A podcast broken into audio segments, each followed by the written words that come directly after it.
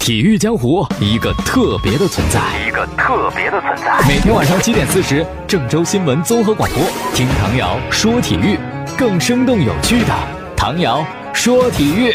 各位听众朋友，大家好；还有蜻蜓的网友朋友，大家好，欢迎收听唐瑶说体育。关注亚洲杯的决赛，想问问大家预测的结果是吧？你是对的还是错的呀？反正我在比赛之前得到的信息就是认为日本队能够获得亚洲杯冠军的人数居多，看好卡塔尔的少。但是有一位专家是看好卡塔尔的，是谁呢？我们一会儿来揭晓。但更多的人认为日本队稳操胜券，有极大的优势。昨天节目当中还分析了好多，是吧？首先冠军底蕴呐。挤进决赛，挤夺冠军呐！然后这个球员都在欧洲联赛踢过球啊，有经验呐，心理素质稳定啊，等等等等的。但是足球场就是这样神奇，卡塔尔上半场基本上就解决战斗了，就已经定了这个最终的比赛结果，是吧？而且那进球那么轻松，那么快，一个多么美妙的开局呀！可能也就是太快太美妙，一下就把日本队给打懵了啊！首先，这第一个进球来自上半场的第十一分钟，是前锋阿尔莫兹阿里在禁区里倒钩的一个打门。这个球呢是擦着立柱折射进去，守门员真的是一点办法都没有。十五分钟以后，第二十六分钟，第二个进球，一脚世界波，二比零领先。当时卡塔尔高兴疯了。到了下半场呢，虽然是日本队追回来一个，可是呢。你又犯了个错误，你禁区内手球，这是送点呐，是吧？点球给人家，人家把握住了，这个一蹴而就，三比一，这是一个完胜的比分，也是一个非常稳当的比分。这样呢，卡塔尔队就成为第九支亚洲杯的冠军球队，而且是第一次拿到亚洲杯的冠军。那么日本队只要进决赛就必将夺冠，这个传统也被他们给打破了。说的好轻松，卡塔尔就这么赢了。但是哪有随随便便就可以赢球？哪有随随便便就可以夺冠的？夺冠背后肯定有它的原因。我们要给你讲一讲啊，这个球员以及阿斯拜尔青训啊两个方面的事情。那咱们首先说到的是球员阿尔莫兹阿里啊，他呢好厉害，二十二岁，但本届亚洲杯呢荣膺了 MVP 以及金靴奖，未来不可限量啊。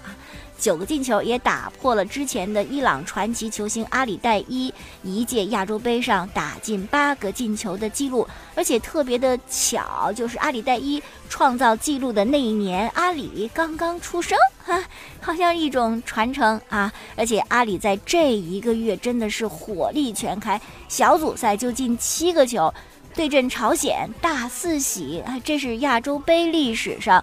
第五位单场能够进四球的球员，可以说小小年纪创造了很多记录，而且惊艳了亚洲足坛。他也是卡塔尔足球一个最佳的代言人。为什么？因为他就是从阿斯拜尔青训出来的一位，他的整个过程就是卡塔尔足球进步繁荣的过程。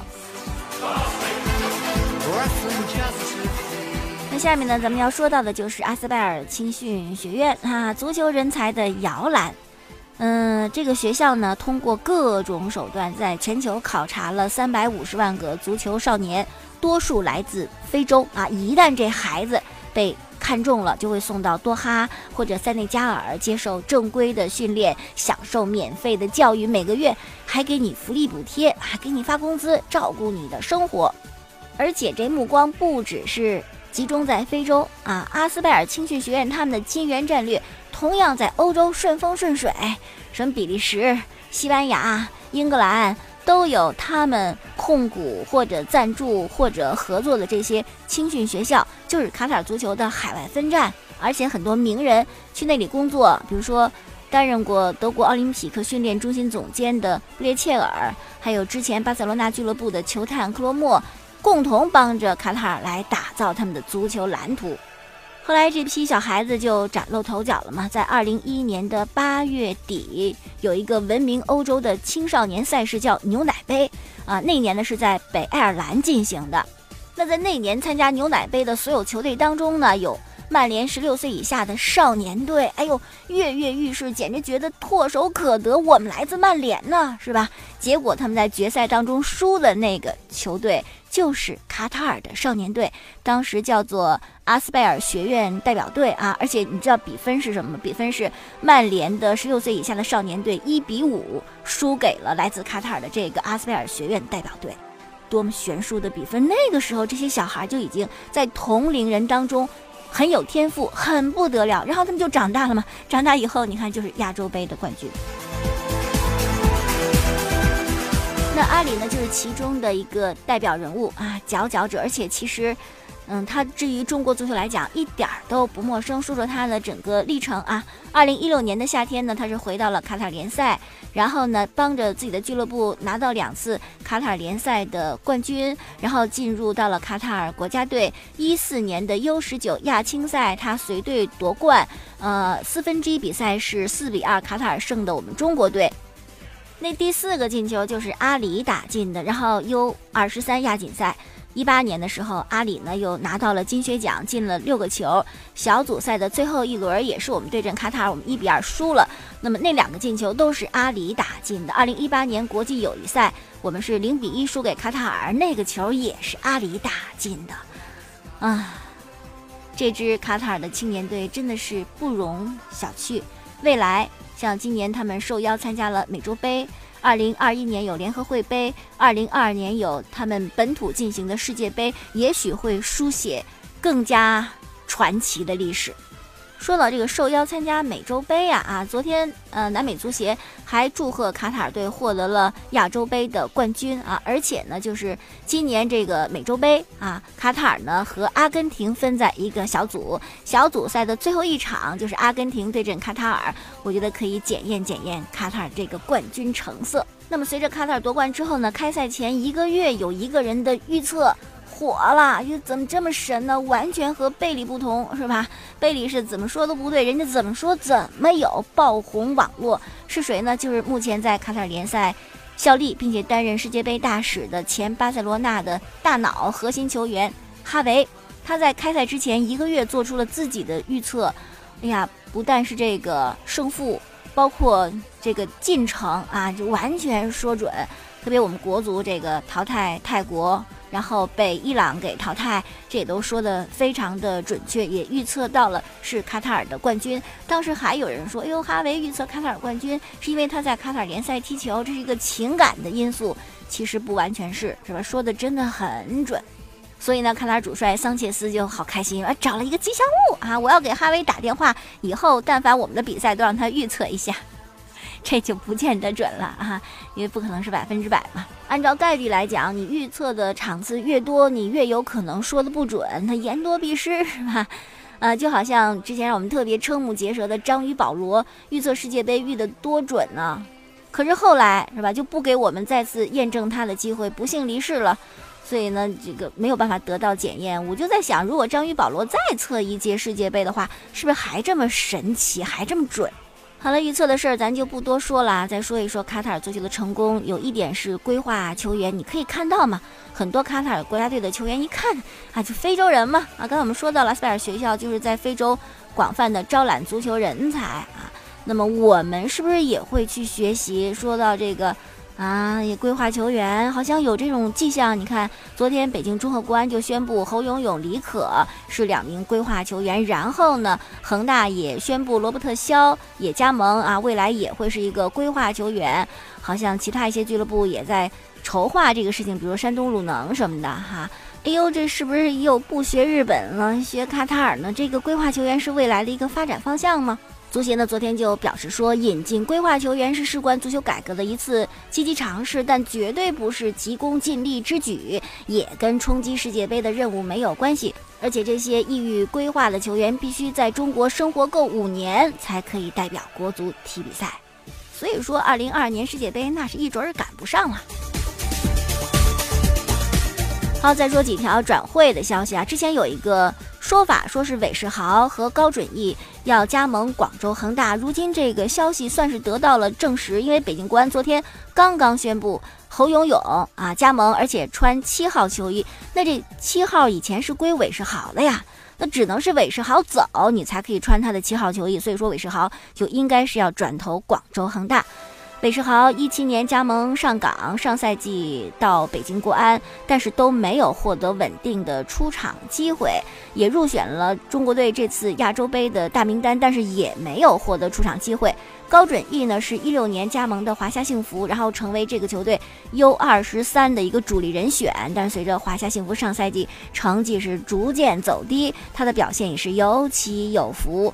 值得一提的是，韦世豪、高准翼。都是一九九五年出生的，那么他们加盟广州恒大以后，就不会再有 U 二十三的政策照顾他们了。那上场比赛首不首发，有多少上场时间，就得凭自己的真本事。再一消息啊，曼联俱乐部在官网上，山东鲁能俱乐部在他们的官方微博上也都宣布了，就是跟曼联协商以后呢，曼联球员费莱尼是比利时国脚，正式加盟山东鲁能。哎呀，这个中超啊，我是不知道该怎么评价了。有时候都觉得特别吓人，就曾经是梦里的东西，你想象当中的东西都会变成现实。所以我觉得现在你做梦想一想啊，未来梅西、C 罗可能会踢中超联赛，也不见得过分。好了，欧洲足球方面啊，昨天西班牙国王杯的四强抽签结果正式出炉，皇马、巴萨，那就是那句老话，冤家路窄呀，啊，抽到一起了，那就只有一支球队能够进决赛啊，看。谁吧？其实我倒觉得，也许谁在光杯被淘汰，谁的欧冠之路走得会更加平坦。两队光杯首回合交锋的是咱们农历的大年初三凌晨，好看啊，就可以看看比赛了。好，具体说说这个光杯的对阵情况。二月六号在诺坎普，哦，是巴萨先主后客啊，是双方的第一回合。二月二十七号在皇马主场伯纳乌，是双方的第二回合。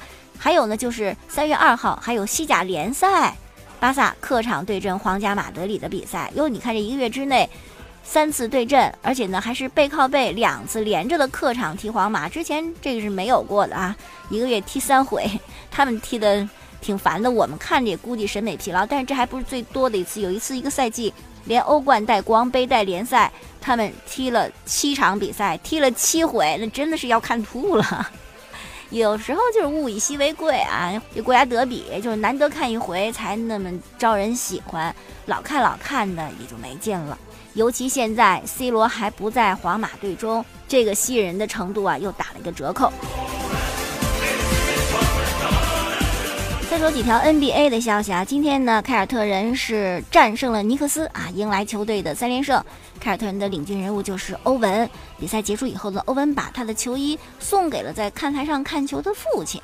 还一场比赛特别的精彩，威少带领的雷霆战胜了热火。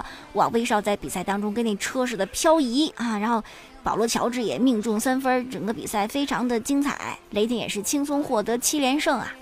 NBA 的球员都是大高个儿，如果一这么大个子的在这儿哭，你是不是觉得有点儿很违和，是吧？那戈伯特呢，在比赛之后接受记者采访就哭了。记者是怎么把他弄哭的呢？记者就问了，说你落选全明星，这心里边难受不难受啊？一下子戈伯特就哭了出来。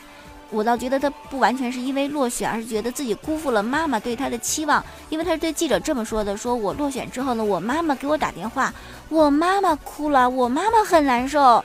我觉得这个孩子特别孝顺，他一定是特别希望成为父母亲的骄傲啊！没有达成这个目标，他觉得好像有点很遗憾，对不起爸爸妈妈似的。戈伯特就说了嘛，说。哎呀，太难了！但事儿已至此，我也没有办法，那就明年吧。啊，明年再来也不晚。哎，还就这事儿啊，就显现出追梦格林跟小托马斯特别不厚道。戈伯特不是哭了吗？哎，这两位在推特上调侃说：“哟，他哭了，我猜我们也应该哭吧？就因为去不了夏洛特，夏洛特就是今年全明星比赛的举办地啊。要说这格林不对啊，人家那是真伤心，你在这儿凑什么热闹，瞎调侃什么呀？”关于全明星比赛，还有一消息啊，昨天呢，这个替补阵容也公布了，大家就很遗憾，因为没有韦德嘛，没有进去。哎呦，想看詹姆斯、韦德这对好朋友、好搭档再次在比赛当中有那个詹韦连线啊，互相的配合特别漂亮，那看不成了。哎，结果今天有一好消息，就是特别邀请韦德参加今年全明星的正赛，也就意味着我们真的还有机会再见证一次詹韦连线，也许就是最后一回了。最后再说这事儿就有意思了，就是之前那个澳大利亚的网坛名宿休伊特啊，他最近对西班牙的足球明星来自巴塞罗那俱乐部的皮克很有意见啊，说你什么意思啊？你踢球的管网球什么事儿啊？到底怎么回事呢？来讲一讲啊，就这个戴维斯杯啊，这个是有着一百一十九年历史的。知名的网球赛事是一个团体比赛啊，但现在它的规则可能会改动，改动者就是西班牙的足球明星，效力于巴塞罗那的皮克。因为皮克呢，我们都知道家境特别殷实，未来要当巴萨俱乐部的主席，到处投资什么的。他有一家体育公司，这个体育公司呢就控制了国际网球联合会，然后就准备对戴维斯杯动手了哈，要把它改成类似那种。欧冠联赛的这样一种做法，具体咱不说了，反正就要改。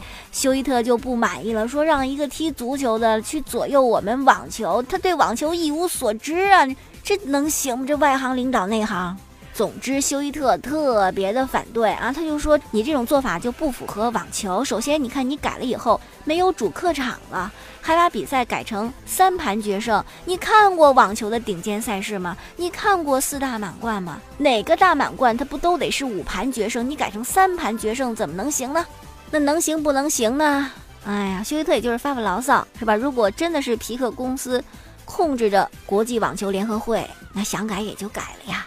好，今天就到这儿，感谢大家的收听。过去的节目录音呢是在蜻蜓 FM 上搜索“唐瑶”两个字，找唐瑶说球。每天晚间七点四十，关注郑州新闻综合广播播出本档节目。微信公众号搜索“唐瑶说体育”。